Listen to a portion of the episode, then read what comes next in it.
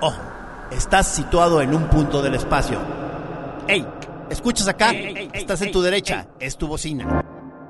Ahora, ¿escuchas acá? Es el otro lado. ¿Dónde quedó tu yo? ¿Dónde quedó tu cerebro? En nuestras manos. Déjanoslo, nosotros nos encargamos.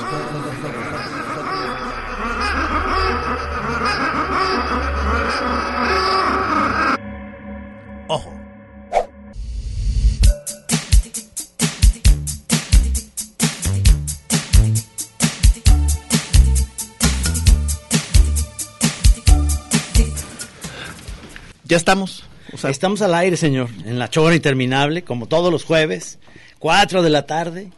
según yo estamos con un tiempazo. ¿eh? O sea, eh, estamos reacostumbrándonos a estar en cabina. No ha sido fácil. No, no, no. Fíjate, sean- son 11 años, porque no, no lo dijimos, pero cumplimos en marzo 11 años estar al aire. Empezamos a las 10 de la noche. Luego nos cambiaron a las Horario infantil. el horario infantil de las 3 de la tarde. Y ahorita estamos en las 4. Ahí vamos otra vez de regreso. Otra ¿no? vez. Sí, sí, luego vamos otra vez y vamos a acabar a las 10, pero ya bien viejitos nosotros, con una voz bien cascadilla ahí. Quiero dar la bienvenida nuevamente a nuestro camarada, filósofo, este, editor, escritor, este, enamorado del amor. Estuvo aquí hace, ¿qué? ¿Un mes? ¿Tres semanas? Alejandro Rosas, maestro. Queridos, muchas gracias otra vez por aceptarme aquí. historiador. ¿no? ¿Te, te podemos decir historiador, señor historiador, así? Eh, sí, claro. Yo siempre me presento como divulgador de la historia. Divulgador Porque de la luego historia. se enojan en la academia. Pero, pero, este, estas Oye, visitas, Qué delicados. Sí. estas visitas de doctor que estás haciendo en Guadalajara las estamos aprovechando muy bien porque también te estamos invitando a la Chora TV. Ah, no, claro, esa va a ser mi debut con Ajá. ustedes. Sí, sí, te, te pedimos que nos ayudes mucho. Estamos apenas agarrando la onda al, al- al mundo de la tele. No es fácil. Ustedes solo me dicen que quieren que haga. Ok, un bail- bailable. Canto, exacto. Recito, mamá, soy Paquito, no haré travesuras. Oye, y que, que ibas, creí que ibas a decir res- recito mamadas. Dije, ah, no, no, no. recito mamadas. También, ¿eh? Puede ser. eh, 1914, mes de junio 23, fue tomado Zacatecas entre las 5 y las 6. ¿A poco eso es verdad? Sí, ese es el corrido de la toma de Zacatecas. El, eh, el, eh, toda la onda de la historia puede tener como muchos asegúnes. Cada quien le da la interpretación según el, el lado que estés de la historia, ¿no? Se Claro. supone.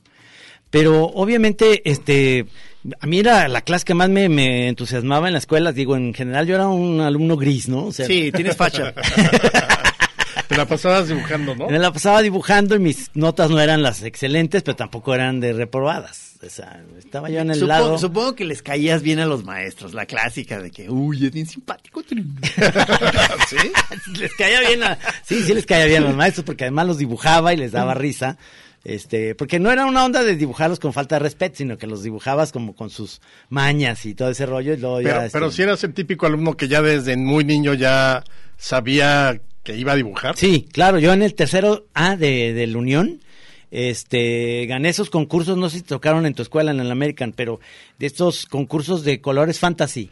Ah, entonces hacías un dibujo y te da- y entonces al, al, al que ganaba te daban Prismacolor, pero estos que eran de velour o de ¿cómo se llama? de, de terciopelo, Ajá. eran era el estuche era de Ah, terciopelo. claro. Y lo abrías y una cosa Uf. espectacular con todos los colores y además decías, viene el color carnita, cabrón. Pero Ah, podemos, podemos saber el, el tema del dibujo con el que ganaste. Sí, claro, esa- era un buzo, era un buzo con escafandra, de estos buzos de, de, de película de, de viaje al fondo del mar o así, este, con tiburones, este, algunas eh, pulpos, que a mí, siempre me ha fascinado la onda de los, de los pulpos, y todo iluminado con color, digamos, el mar, los pececitos y el como investigador submarino ahí con su tubo que iba hasta arriba, no veías el barco, nada, nada más veías el puro fondo del mar.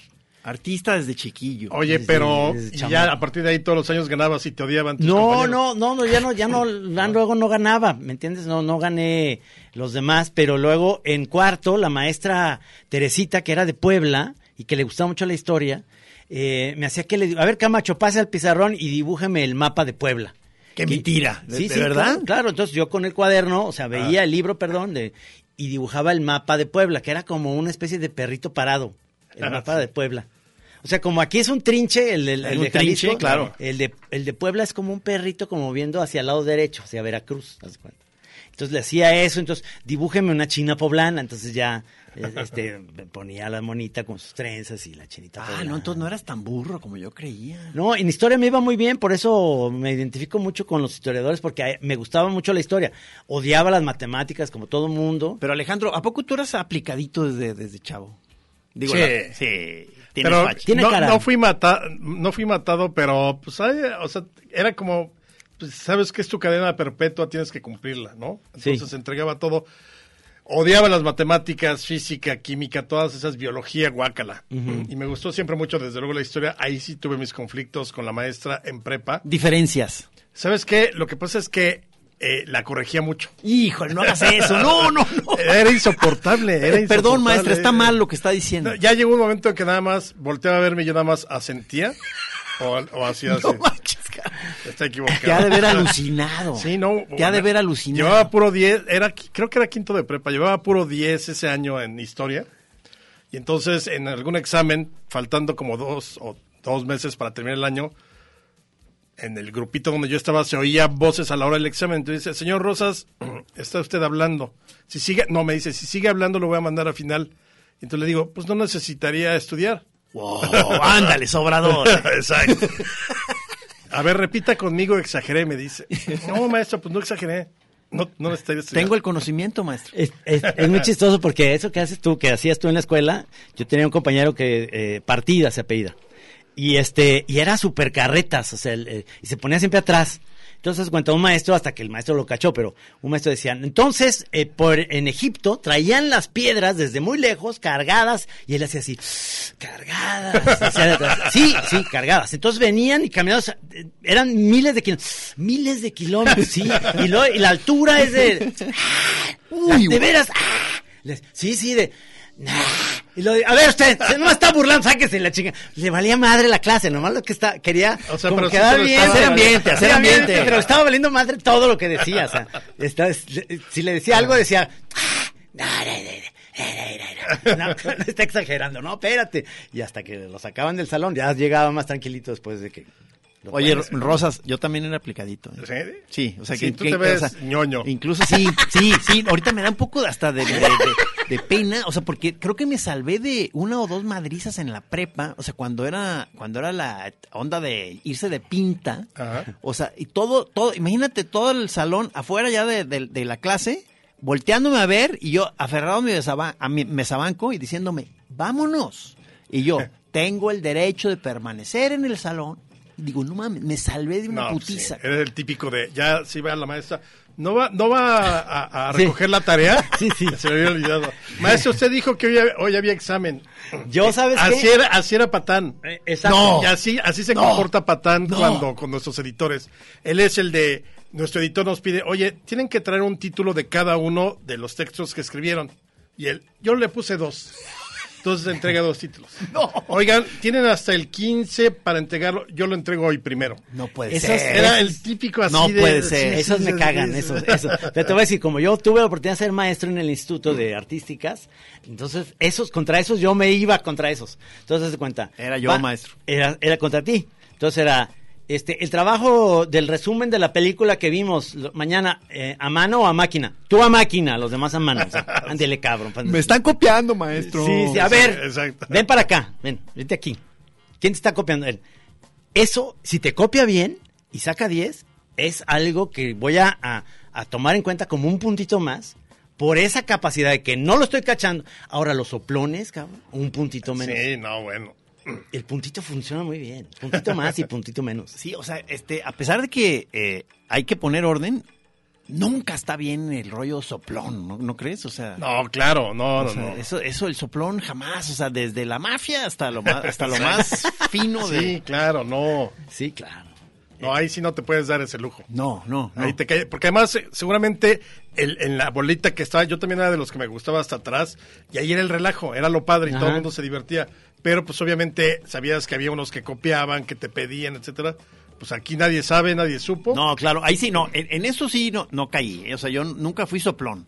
O sea, era sangroncete, no, no, no dejaba que me copiaran, pero no acusaba. O sea, Si te, te- o te sea, volteabas totalmente. Sí, o sea, sí. Cubrías con no, tu cuerpo. no, me salvé de una el madriz. examen. Me salvé Fíjate, de una madriz. y, y nosotros que éramos eh, alumnos de puros, puros hombres en el instituto, o sea, este, y, y nuestra maestra de biología, que pues era la única mujer que conocíamos, pues, y en la época de la punzada y de la puñeta, imagínate. Entonces, Exactamente, es lo que te iba a preguntar. Sí, entonces había un mueble en medio del salón, un mueble atrás, que es el mueble donde siempre estaba el, el proyector para pasarnos ahí cosas en biología.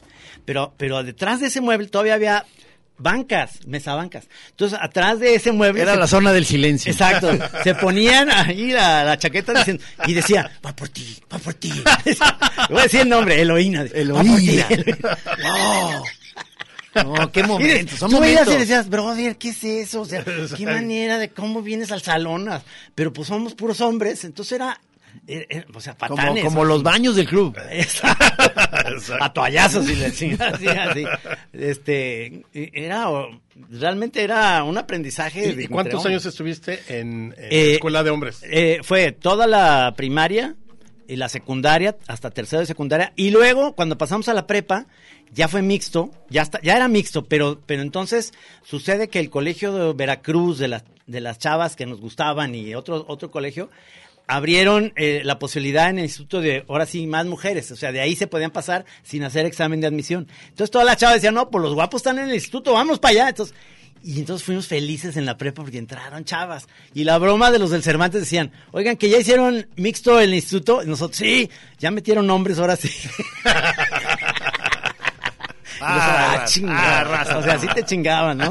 Pero, pero era eso, eh, este, eh, el- el- la tierra de nadie, con la tierra de... de- de- Yo estuve en primaria en el Cristóbal Colón con los lasallistas. Ajá. Igual puros hombres. Entonces, cuando yo, a mí me cambian ya a una escuela mixta en secundaria, no tienes una idea, el shock, el choque.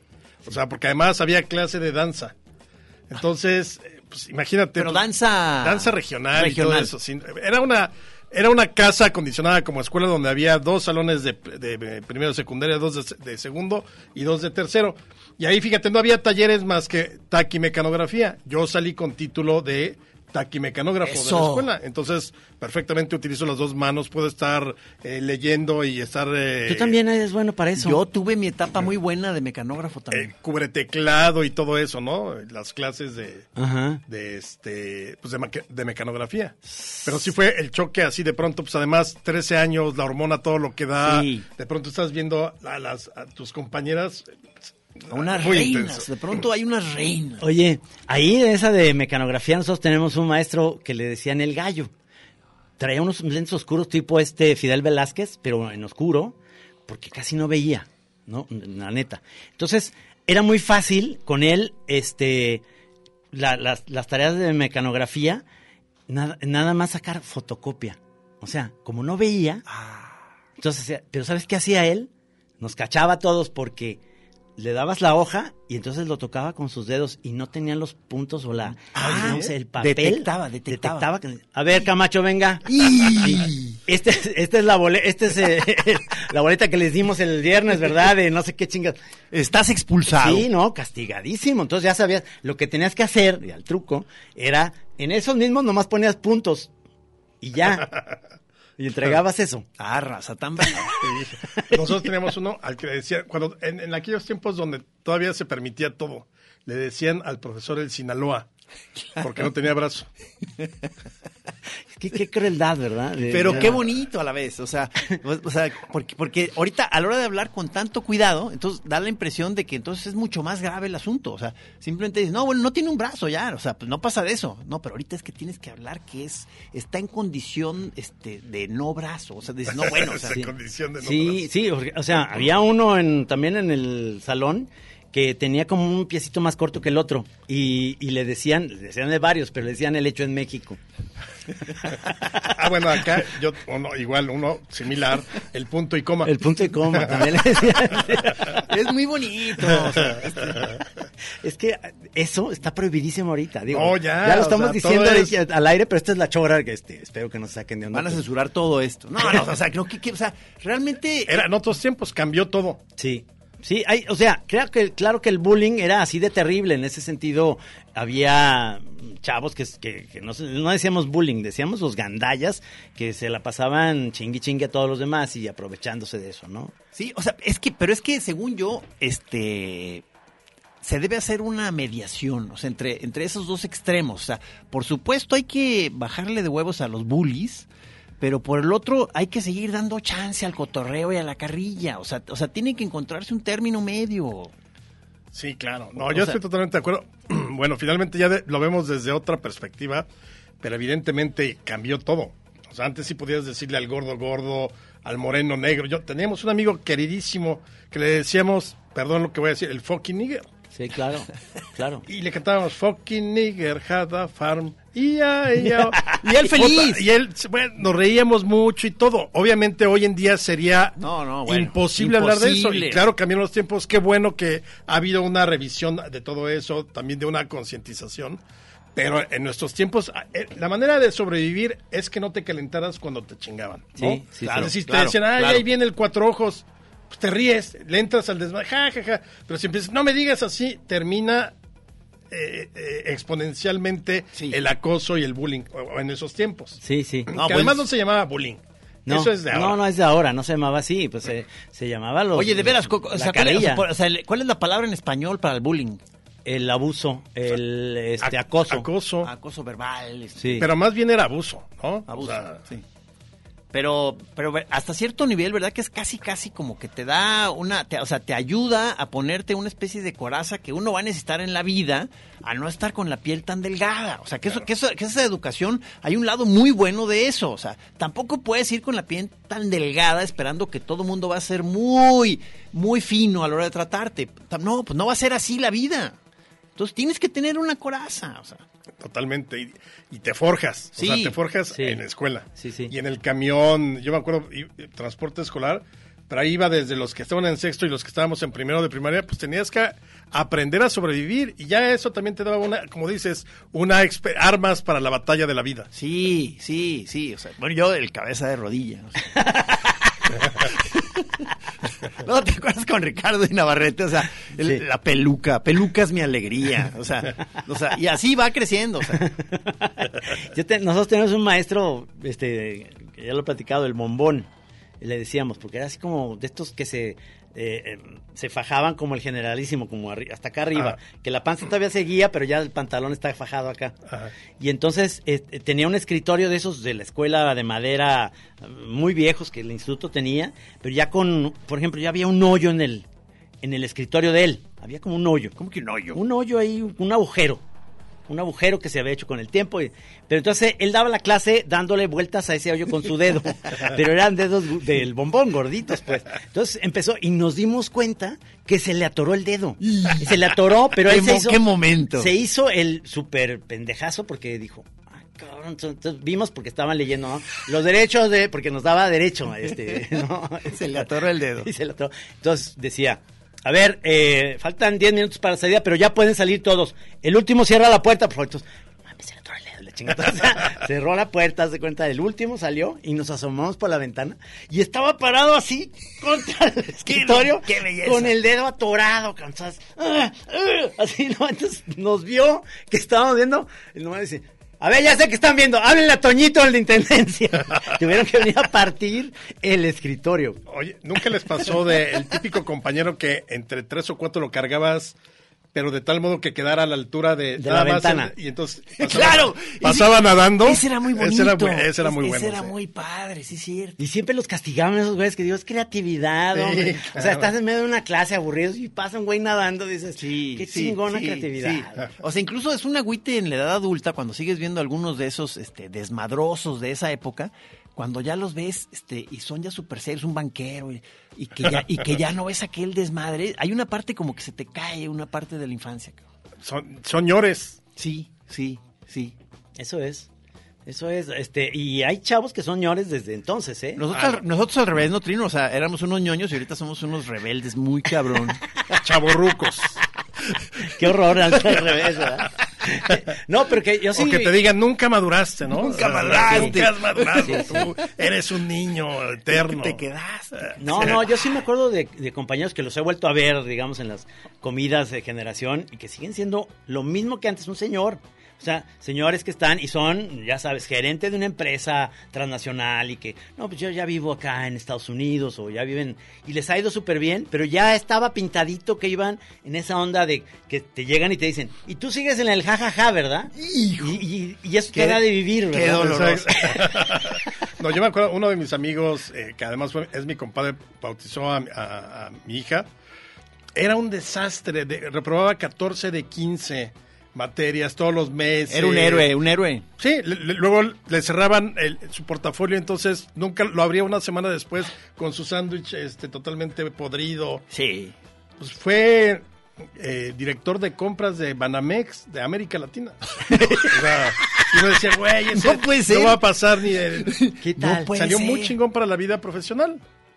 Es, es una Y además siguió ¿no? siendo igual de desmadroso. Ah, no, pues entonces ya. no- sí, No, no, claro. no, pues un. Mis respetos. Yo digo que a veces uno en la escuela pues estás en una etapa en la que están aflorando tus inseguridades, estás en un rollo, no quieres estudiar, pero tienes a lo mejor pues un camino que no, ahí no lo ves, ahí no lo no lo puedes visualizar, y de repente pueden ser músicos, pueden ser este buenos escritores, Moneros geniales. dentistas. ¿No? Pero, por ejemplo, eh, imagínate, ¿en qué momento de tu vida estudiantil te levantas un día y dices, quiero ser proctólogo? O sea, yo todavía no, Eso, yo sea, no- eh, nunca eh, he hablado, eh, eh, nadie sí. me ha dicho cómo, o sea, ¿dónde viene esa iluminación? Voy a estudiar medicina y ahora sí ya encontré mi vocación, proctólogo. Proctólogo. No, según yo eso sí tiene que ver ya con un llamado un profundo de casi Pero casi muy profundo. casi casi un, un haz de luz, una una tarde de abril y, Sí. y te entra una revelación, o sea, Pero debe ser muy revelación, porque... Sí. Yo según tengo, por alguna vez hice esta pregunta con amigos médicos que les decía yo, ¿por qué? Sí, exactamente, ¿por qué ser los que, la onda de los riñones y proctólogos y todo esto? ¿Por qué? Entonces, muchos me decían, yo, yo iba para médico, estos que son generales, que son, este, es- eh, como... Internista. Internista, médico internista, como Petersen, como el hermano de Diego que son internistas, que te pueden ver de todo, pero, pero entonces ellos dicen, investigan y dicen, ¿dónde me puede, dónde hay menos competencia y dónde me puede ir mejor en dinero? en el peyoyo.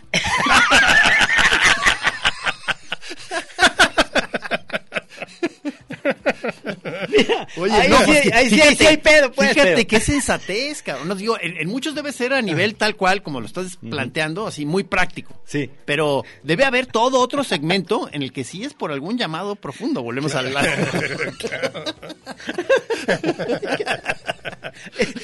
Toda esa cuestión de, de la- de estudiar una carrera de... No, por ejemplo, otro compañero, no lo voy a ventilar porque vive en Chiapas y ya nomás voy a decir eso, pero él es...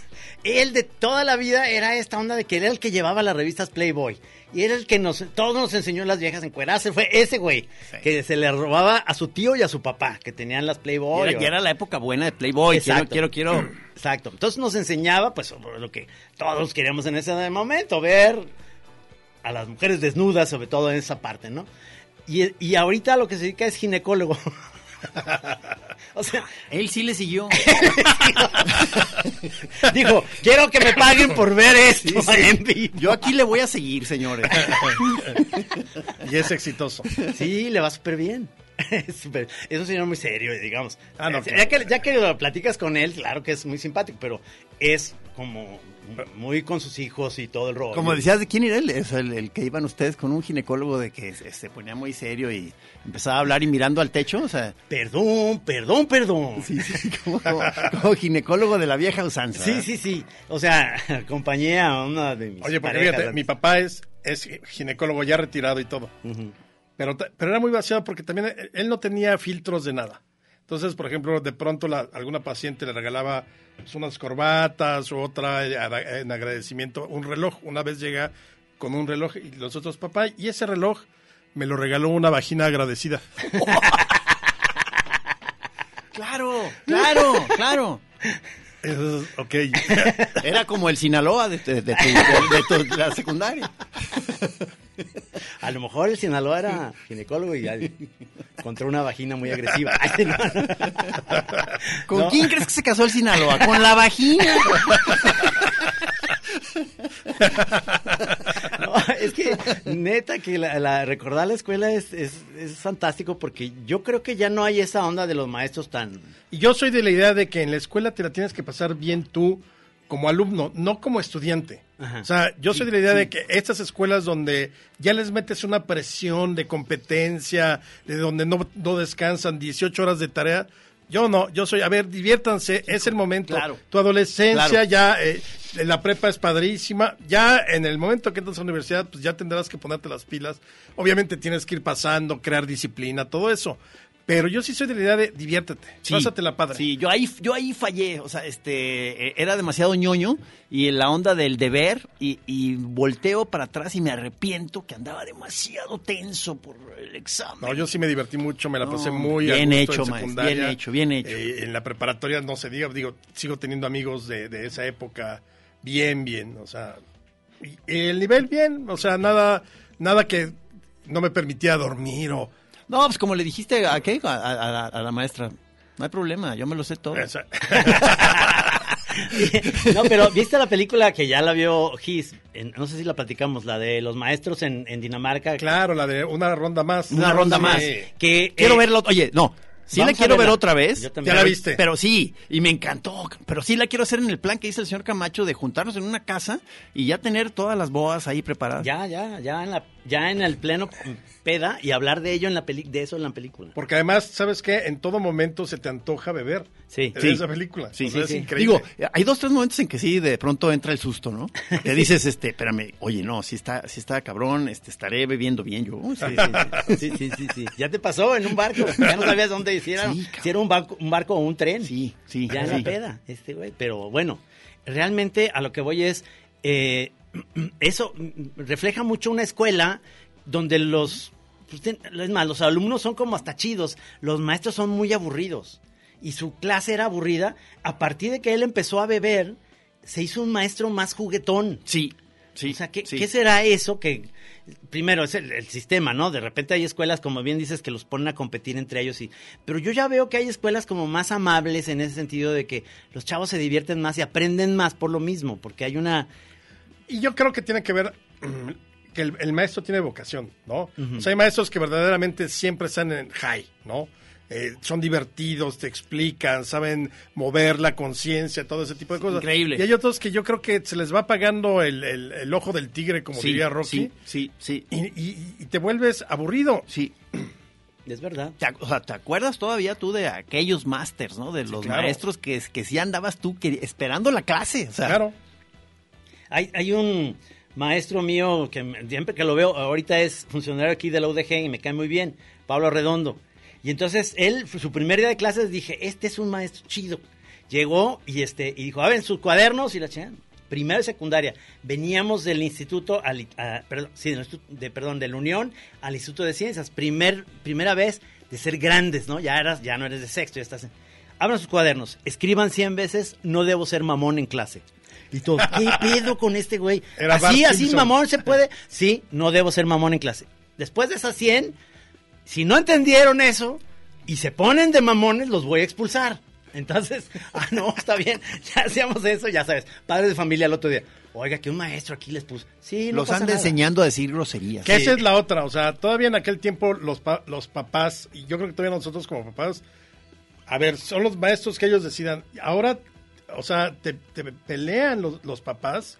Mi hijo es incapaz, mi hijo no es de... Ah, sí, sí, O sea, sí, sí, Es sí, increíble sí, cómo le han restado eh, eh, poder Sí. a, a los maestros. Ahora, de unos años para acá, yo me acuerdo todavía, di alguna vez en el TEC, y te califican al final del semestre los alumnos. Y si no tienes cierta aprobación, ya no te contratan. Ah, sí. Sí, Wow. Uh. imagínate. ¿Tú, tú ahorita das, das clase? No, yo, No. dejé, mira, yo di como 10, 12 años en la UNAM, en Facultad de, Filosofía, eh, de Ciencias Políticas y Sociales. Básicamente Historia de México, siglo XIX y siglo XX. Y di 10 muy bien, me divertía mucho. Cuando era Hidalgo agarraba un estandarte y me levantaba en armas en el salón, muy padre. Pero me cansé, o sea, me cansé porque ya después también me tocaron generaciones que ha- hacías, cantabas, bailabas, recitabas todo y haz de cuenta que estabas en un cementerio. No me digas. Entonces dije, no, ya ahí muere. Yo, eh, mi, mi último curso fue en el 2002. ya no regresé. Ahora sí organizo de pronto algún diplomado pequeño, una cosa así. Te sigues Pero- disfrazando de Hidalgo en algunas Sí, no, festividades. termino así de... Haz de cuenta que te fuiste a correr, o sea, empapado después del Juárez y entonces la intervención y... Sí. Sí, sí, tienes es- que tienes que tener una este buena eh, eh, digamos cli- este clinch con tu audiencia, ¿no? Claro. O sea, eso está padre que Sí. te conectes con Sí, ellos. sí, Cuando sí. están Por ejemplo, ahí a usted, y eso yo creo que todos los que hemos tenido contacto con el público lo puedes percibir. A ustedes en, en los jams de moneros que han estado, de pronto no les toca un público Sí. así que puta que... ¿Qué hago? ¿Me tengo que encuerar para que se levanten o Que- algo? que no hay modo, No hay no, te sales, te, regresas. No, si hacemos eso, sí se sale. Le regalas pelotas. Vamos al corte y ahorita platicamos de eso.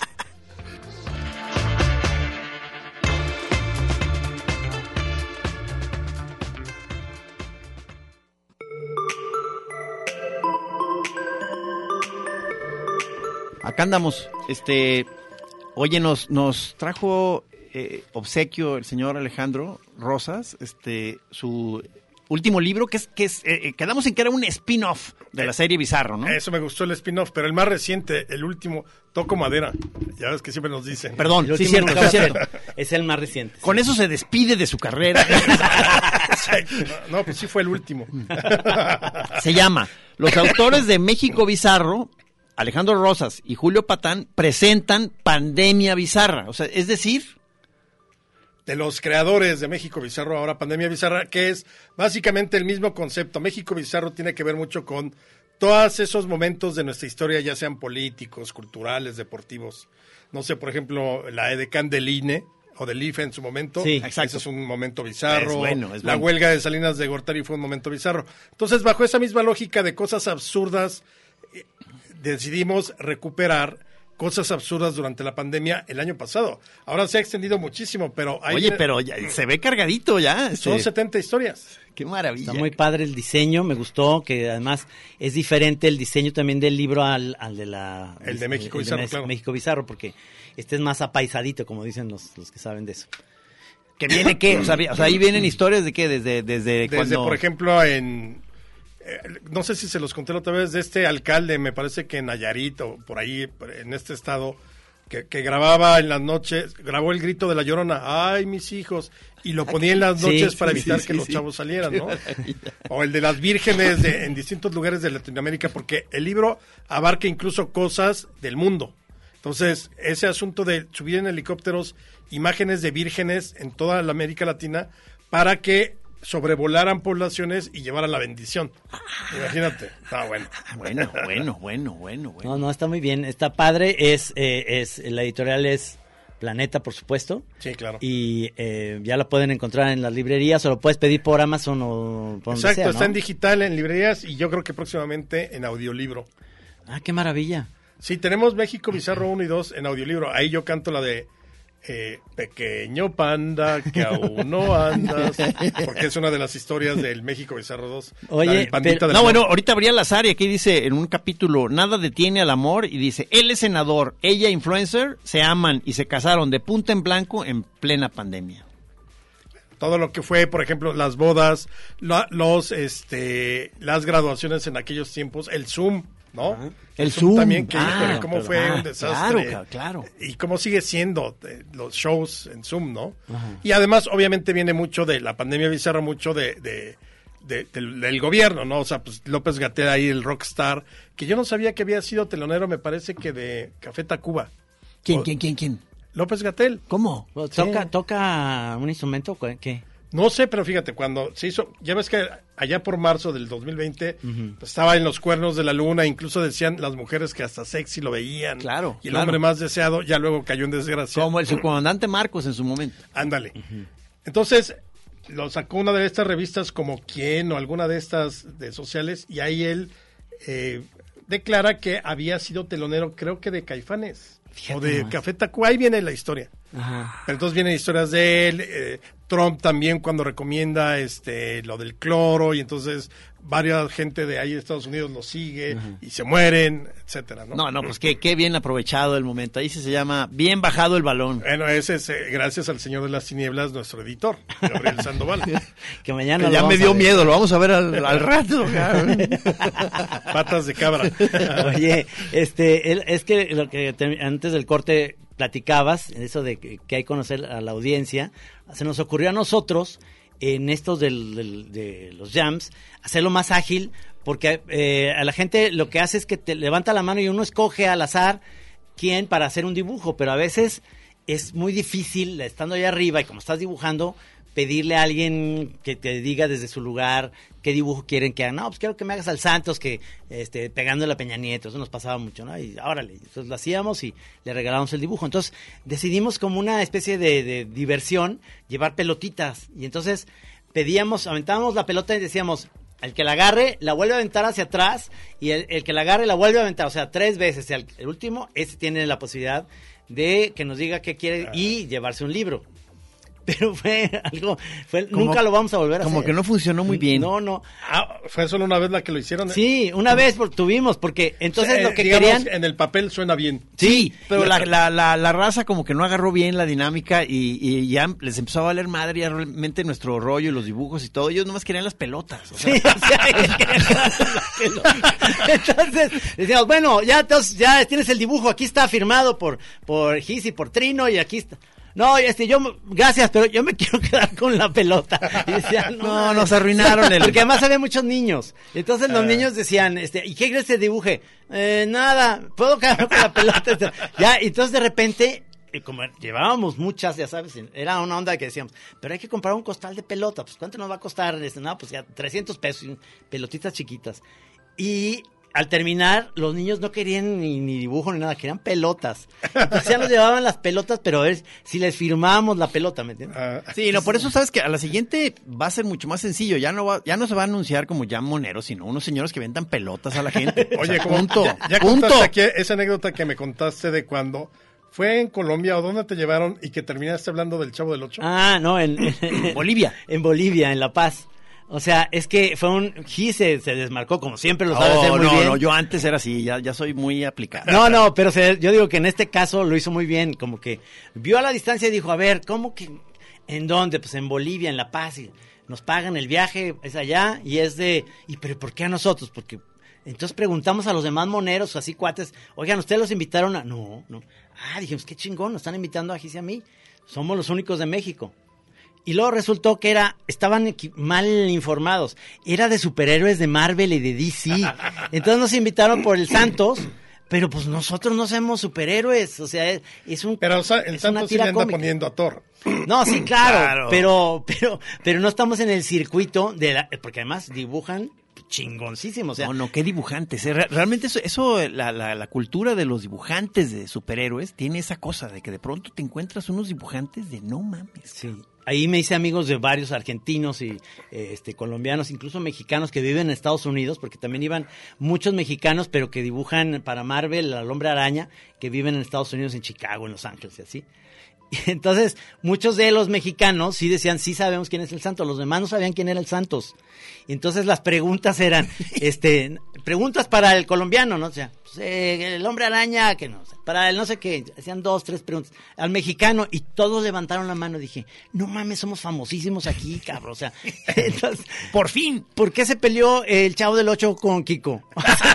Querían saber en, en Bolivia si tenía información del chavo del ocho como de primera mano, porque yo venía de acá. Entonces dije, verga, ya valí madre. O sea, ¿por qué, por qué estoy aquí? Pero no, le- no les pudiste dar información No, sí les, chavo. les empecé a decir mentiras. No, pues es que lo que pasa es que Kiko se metió con Doña Florinda. La, la- la- la estupidez. Entonces, Kiko se metía mucha coca. ¿eh? No, no, no, no, empecé a inventar cosas y yo fui el éxito de la, es por decir mentiras del chavo. O sea, pero ellos quieren eso, querían eso, pues, saber qué pasaba, si, si llegué a conocer a Roberto Gómez Bolaños y dije, sí, sí lo conocí, este, antes de un mundial nos juntaron y... Ah, ¿neta? Sí, sí, ¿Eso es verdad? Es verdad. Y, y es súper fan de las fábulas de policías y ladrones. Decía, están padrísimas. Ah. Me dice, pero ¿cómo haces uno diario? Dice, uno diario y es diferente historia. Le digo, pues es la disciplina. Dice, no, no, sí, claro, pues yo, yo tengo Y- y- haciendo el- ¿Pero el por qué lo Chavo". conociste? Porque nos juntaron en, en una revista de estas antes del Mundial de Francia. Ajá. Antes del Mundial de Francia nos juntaron en una revista para, eh, eh, o sea, gente que nos dedicamos al humor, pero a hablar del fútbol. Pero, pero entonces era el chavo y era el guionista de, uno de los guionistas del Wiri Wiri, este, eh, de diferentes, y el único que, que yo decía, no mames, va a estar Roberto Gómez Bolaño. Y estuvo bien padre, o sea, me, me cayó súper bien. Pero y sí, sí, futbolero el maestro. Muy. Ah. de- de- Bueno, él le iba a la América. a la América, exacto. Sí, no, y súper futbolero, y le gustaba mucho ver el fútbol, y, le sabía, y no, y jugaba, era jugador de fútbol. Si él hubiera querido ser, eh, por eso hizo la película El Chanfle, porque le encantaba ¿A, el a fútbol. ti sí te gusta, Gis, el fútbol? Fui, fui. O soy No, un caso, muy buen- muy buen jugador, Soy un caso de esos, este, pues según yo, tristones de, de, de una pérdida de una pasión. O sea, era muy futbolero, tanto de irle al Cruz Azul, o sea, como de yo jugar. O sea, este, era muy apasionado. Y, y se me fue yendo, cabrón. Ahorita cero, cero. Fíjate. Qué mala onda, cabrón. Sí, no, bueno, ahí sí, ve al psiquiatra. Sí, sí, yo sé, yo No, sé. pero yo No, sé es que, lo disfruta. O sea, lo que pasa es que, por ejemplo, yo lo he querido invitar ahora, quiero invitarlo a ver si vemos la final el domingo en el Salón del Bosque, porque ¿Cuál? va a ser la ¿Quién? final. ¿Qué? ¿Final de, de, de la Eurocopa. de Eurocopa, claro, claro, claro. Entonces, Italia, Inglaterra, que va a estar muy bueno, cabrón, va a estar muy bueno. Y este, y yo digo que se va a emocionar, porque sí, sí, el partido de España Italia estuvo bueno. No, eso sí, o sea, ya que estoy yo sentado, este, enfrente de la cancha y veo el partido, o sea, sí te empiezo yo hasta a decir dos, tres cosas. Y, y como futbolista que yo lo vi jugar, él estaba como casi, casi eh, entrenado por Troche, el, de Guada- el del Guadalajara y demás. Él pudo haber estado en, en el fútbol de primera división porque tenía todo, táctica, técnica, todo el rollo, sí. Gambeta, ¿Y qué te repartía juego. Pues, ¿qué pasó? No sé, cabrón, o sea, que este, son las grandes caídas que a veces hay en la vida, o sea, este, Pero es que derrumbes. jugaba- jugabas diario fútbol, Sí. diario. No, no, teníamos, teníamos, me acuerdo que teníamos primos que venían a Guadalajara a pasar una vacación leve, o sea, y se llevaban la enfadada de su vida, o sea, porque no queríamos hacer otra cosa más que estar jugando fútbol ahí. o sea. Oye, y cuando narraron los partidos, ¿en qué mundial fue? En el de... El de que era para GNP. Sí, el de Alemania, ¿no? Al de, eh, ¿Corría el año, qué, el 14 o qué? El- ¿Cómo se sintieron como cronistas?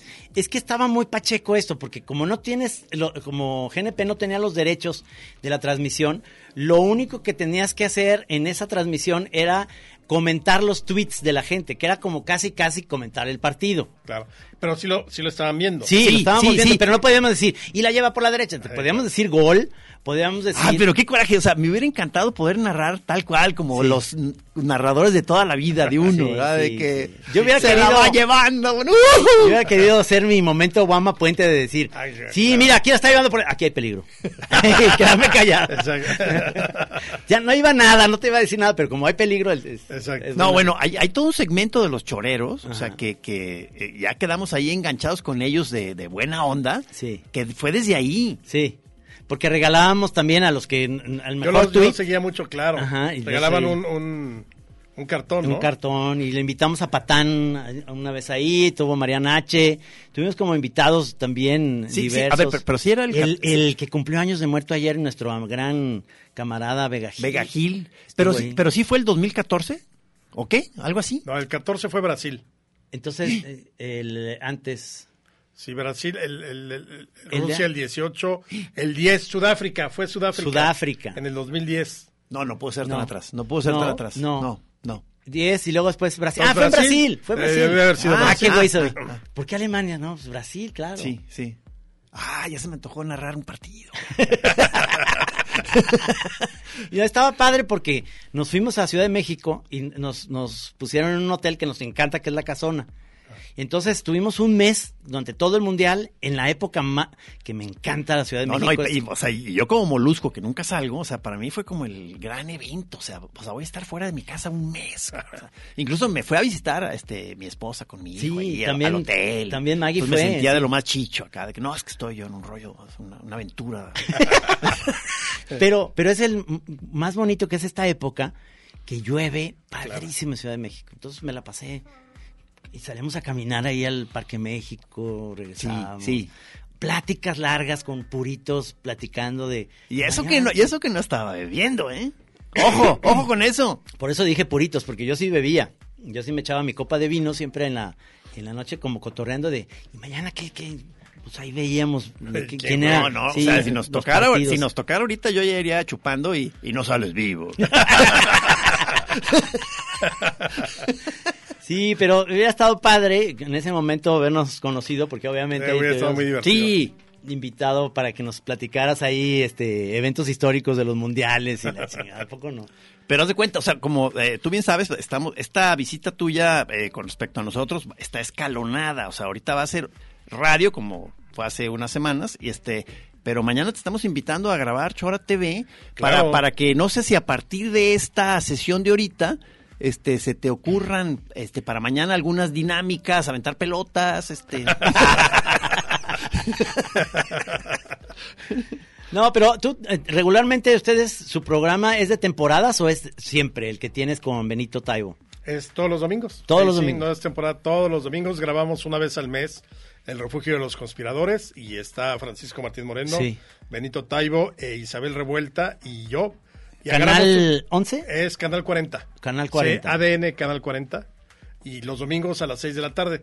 Y es, agarramos un tema, el que sea, bueno, obviamente unos días antes, oigan, hablemos de Porfirio, hablemos de la calle de Tenochtitlán, y sobre eso los 30 minutos. Es que sí es bueno agarrar tema, ¿verdad? Sí. ¿Verdad que sí es bueno? Pero ¿cómo haces para que con una vez al mes graban cuatro programas o cómo? Sí. O sea, son dos horas. Sí, haz de cuenta, ya, ya ahorita empezamos a las 10, terminamos a las 3. Entre que el cambio de ropa y además no hay cortes. O sea, haz de cuenta, una vez que empecemos a grabar, a menos de que se vaya la luz o algo, nada de que, ay, no quería decir eso, perdón. ¿Podemos repetir? Cero. O sea, empie- eh, como si estuviéramos en ah. vivo. Oye, pero, pero sí está bueno sin cortes, porque ahorita nosotros le estamos sufriendo este, en el foro ahí del Por el canal. timing. Porque son segmentos de cinco o seis minutos. Entonces, a mí sí me da mucha angustia eso. O sea, no le ha agarrado la onda. A ver si ay- ayúdanos con eso, brother. aquí sí, o sea, para mí creo que lo esencial para que se vea muy fresco es que no cortes porque te equivocas, a menos de que sea un problema técnico. Si no, órale, vámonos. Y así lo hacemos. Nos echamos los 30 minutos de corrido. Bueno, una, una introducción breve y luego 22 minutos. Está muy bien. Y ya, o sea, no, no paramos sobre eso. a- y ya luego eh, el, el- el edi- el editor pues hace su trabajo, ¿no? Su trabajo. Pero- No, oye, eh, Trino, no, no podemos pedir algo similar acá. O sea, Pero ¿qué? ¿Ustedes cómo la- los van por, se- por- nos van cortando tal cual. Tienen cinco minutos. este, Entonces, como... Pero ¿quién dividió el programa? Es que así están las, las divisiones de los cortes en el canal, así es. O sea, este, te- Pero tenemos que- cada, cada segmento tiene un tema o Sí, sí, ¿O sí, puede regresar? básicamente. Podemos regresar al mismo o a lo que sigue, a otra cosa. Y ahí tenemos un futbolito, el otro día jugamos un futbolito, este, tenemos el fichapul, podemos jugar con los pero, pero, invitados. pero aquí sí se presta, co- o sea, como está realmente tan medido todo, sí tener este más o menos esa te, te toca a ti decir dos o tres frases, o sea, ¿me entiendes? entonces tienes como que sí tener más o menos claro cuál va a ser tu papel en ese segmento. o sea, no y además tam- tampoco eh, arrebatarte la palabra de Sí. 30 minutos, ¿no? O sea, tres, una idea rápida. Sí, sí, tal cual, tal cual. O sea, nos están orillando otra vez al, al terreno del sketch, mi, trino. O sea, Sí. aguas. Estamos Sí, sí. otra vez ahí en terrenos. Pantanosos.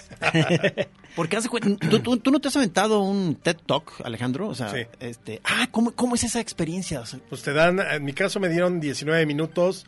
Yo iba a hablar de lo, de, de lo que eran la- los mitos de la historia. Y sí, me pasé como uno y medio.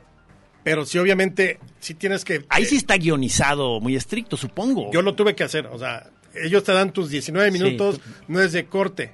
Y entonces, en el momento de que inicias a que terminas, ya es asunto tuyo. Entonces, lo que sí tienes que hacer es preparar más o menos, no, no, digo, porque no lees, ni, ni, ni llevas notas. ya. Entonces, ya lo preparaste previamente para saber cuánto le vas a dedicar a que la introducción, el clímax y el desenlace, ¿no? Se Por- me hace interesantísimo ese género. pero está muy bien ese, ese, ese, las TED Talks porque es, son breves. Porque no sé si les ha tocado de pronto en alguna charla, conferencia donde son seis ponentes, tú eres muy respetuoso, tienes tus 10 minutos y el de al lado se echa 40. Sí, Sí, sí, sí, sí, sí, sí. Es sí. horrible eso. Ajá. No era pregunta, era comentario. Más que una pregunta, tengo un comentario. Qué horror eso. En las fil que pasa eso. Oye, este, pero es- eso es básico. Yo, yo hice un, un TED Talk en, en Aguascalientes. Y, y es en vivo y hay gente y todo el rollo. Entonces, sí es difícil porque yo soy muy volátil, pero como yo hablaba de creatividad, pues me valió irme de un lado a otro. Pero también te dieron tu tiempo. Sí, o sea, me dio mi tiempo y puntos en los que tenía que llegar. Creo que no llegué a varios. O sea, como que me fui por otro lado de anécdotas y cosas de la onda de la creatividad, de dónde vienen las ideas o por, o por qué se me ocurre tal cosa o los Pero personajes. sí, pero sí alcanzaste a dar un cierre, digamos. Sí, pero lo haces como, como muy- yo sentí como que, ay cabrón, ya se me está acabando el tiempo y todavía me faltaron ahí Eh. serie de cosas. Es como un stand-up, Exactamente. ¿no? Pero el stand-up no es nada más te paras a contar chistes, o sea, sí, sí tiene toda una lógica. Porque el stand-up no, no, es, no es que estés de pie. El stand-up es un verbo compuesto que significa algo así como defender. O sea, tú lo que haces con un stand-up es defender una posición respecto a una idea. Te lo digo porque tomé un curso de stand-up. Ese está bueno, porque ¿eh? Yo tenía planeado hacer un stand-up history. Ah, Entonces hice mi guioncito para de cómo, cómo los, eh, los, los aztecas dejaron Aztlán, cómo se aparece Huitzilopochtli y cómo llegan al Valle de México. Pero, y, y- e hice un demo, pero me salía más caro el remedio que, el- que la enfermedad porque se lo ofrecimos a Televisa y no, o sea, entre eh, prepara el guion, aprende el guion, ensáyalo, todo eso, te pagaban una miseria Ya. pero sí tomé un curso de, de- de- de tres días de lo que es, o sea, no es, te digo, todo el mundo cree que el stand-up es, se llama stand-up porque te paras, y no, es un verbo compuesto que significa defender. Órale. Oye, ese está bueno, ¿eh? O sea, oye, sí, sí me gustaría ver tu stand-up, cabrón. Pues déjame ver si lo consigo por ahí. Sí, sí. Fíjate, eso es, eso es muy complicado, cómo, cómo monetizar ese tipo de ideas. Porque, por ejemplo, eh, a mí se me hace un- el que me invitaron también muy buena idea, el de Drunk History. ¿No? Que, eh, ¿tú, tú lo hiciste también, el Drunk History? Yo ahí asesoré las primeras dos temporadas o tres. Ah, ok. O sea, con todos los contenidos, Ajá. yo, yo se los proporcioné. Y ahí, ahí sí, ¿te acuerdas que lo fui a hacer y Sí, lo que sí. era, me daban la historia y era Cristóbal, el descubrimiento de América, Cristóbal Colón. Lo, lo lees y lo lees y lo lees antes de, de filmar. Y este, y te lo tienes que aprender más o menos cómo va el rollo. Y te dan, ¿qué es lo que más te gusta? Dije, pues el tequila, pues, me dieron mi botella. La idea es muy buena, ¿eh? O sea, la idea Sí me del- puse pedo, o sea, hasta, hasta las, grabamos hasta las 4 de la mañana y yo ya estaba diciendo incoherencias, pero es lo que ellos buscan. Este, y entonces, luego ya con esos audios dramatizan la, tu rollo. No, no, se me hace gran idea. Sí. O sea, la, la verdad. Mariana H también. Sí. Pero, eh, no, el problema es que si tienes mucho aguante nunca vas a... A, de- a de- a Fíjate, desvariar. Yo sí creo que, por ejemplo, el, el o sea, Mariana fue un fracaso. No puedes poner pedo. O sea, yo sí creo que el, el asunto ahí es que la persona, en este caso tú o Mariana, tuvieran el guion varios días antes. Porque, por ejemplo, yo me acuerdo que hice eh, más o menos como el bosquejo de lo que tenía que ser, que hubiera sido un capítulo muy padre del espiritismo de Madero. Y lo tenía este Miyagi. Ujú, ujú. Pero se lo dieron como dos horas antes, entonces ya, y se puso pedo muy bien, pero un desastre, o sea, totalmente, no te- pudo haber sido de cualquier otro tema menos del espiritismo de madera. O sea, ya, ya estando ahí, ¿ya no te permiten leer? no, No. no, no, no, no. de cuenta, tú ya repasaste el guion, te sabes la historia, digo, tampoco, tampoco vas a eh, Meterte meterte al- origen de Coatlicue, ¿no? Y su Claro, enfrentamiento con los 400 sureños, no, o sea, o sea, son cosas como muy, muy de todas sabidas. Sí, sí. Pero obviamente el guion sí te da como elementos. Entonces, si lo estudias, ya cuando estás eh, ebrio, es, fluye muy padre. Pero en ese caso, si no lo, si no lo estudias, si no tienes idea del tema, ahí fue un desastre. Te, te vas. Te- sí, Sí. te vas por la tangente, pero Sí. a mí se me lo dieron con tiempo. Ahí la, la cosa es que lo cuentas, eh, yo lo hice eso como unas, yo creo que unas 12 veces, lo mismo. Y a ver, ¿A ti cuál fue el tema tuyo? El descubrimiento de América. Descubrimiento de América. Entonces, es muy bueno. es 12 veces, y entonces lo empiezas y lo empiezas como poco, estás brindando hasta con el director y yo también voy a brindar contigo, pero ellos nomás echan uno y, dos y ya. Yo, yo le sigo y le sigo. No y entonces, luego ya cuando vas en el onceavo y dices, ya dije cosas que no había dicho en, en nada de lo anterior, pero dije, ¿pero cuál van a escoger? Y me dice, no, todas. Es que escogemos eh, la, par- la parte, lo padre es que como tenemos el audio y luego nos vamos a imagen, podemos utilizar lo que dijiste al principio y luego en la, en el- en la número 6 y luego en la 8. No, no, no. no. Entonces dije, ah, está buenísimo porque hay muchas cosas rescatables, otras te atoras, otras se te olvida, otra inventas y entonces hacen, arman algo padre. pues. Sí, no, era, era una buena idea. Esa es buena, es buena. sí. Tenemos que hacer nuestra drunk chora.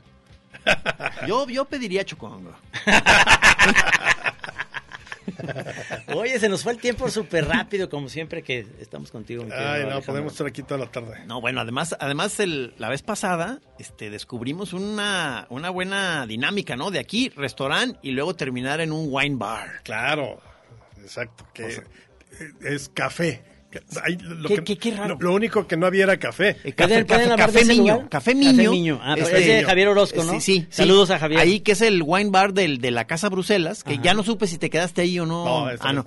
pero, pero es un muy buen hotel boutique. No, con- está delicioso para ir a echar el trago, el- la copita de vino. Ahí probé, gracias a, a Gis, el vino natural. Sí, o sea que justo estábamos en la polémica y resulta que, que una de las especialidades de ahí es vinos naturales. Entonces se, se, se puso ¿Te muy... gustó? La verdad está pinche, pero di- me di el avión. a- No, Gis, está buenísimo. Vuelve a invitar. No, no, no, di la verdad. No, sí, sí está bueno. Oye, pues muchas gracias por estar aquí. Nos vemos. Querido tío. Nos vamos a ver ya en la tele también. O sea, Perfecto. que la gente sepa que también va a salir Alejandro Rosas en la televisión. Muchas gracias, maestro. ¿eh? No, les agradezco otra vez. Sí. Y ya, a sus órdenes como siempre. Eh, estuvieron en la cabina el señor Alejandro Coronado. Alejandro Coronado. Me acuerdo ya, ahora sí ya me voy a acordar de Y, San luego- Diego. y- lo- y yo quisiera un saludo especial al equipo del proyecto Molusco del Sí, documental este que me están haciendo, que, que, que me siento está. a la, vez, a la vez muy honrado y empanicado. Espero que esté saliendo todo bien, espero estar siendo un... El señor Mauricio Vidal, la señorita Vanessa Romo y jóvenes que nos acompañan. Este, gracias por estar aquí. Y choreros, pues, ¿qué les decimos? Pues, todo el amor, o sea, este, estamos... Compren el, el libro, por favor, de la pandemia bizarra. Está muy padre, Se muy van a bueno. divertir. Sí. Gracias, Alejandro. Gracias. Sale, Arre, sale. machín. Gracias, Alejandro. Matehuala. Chao.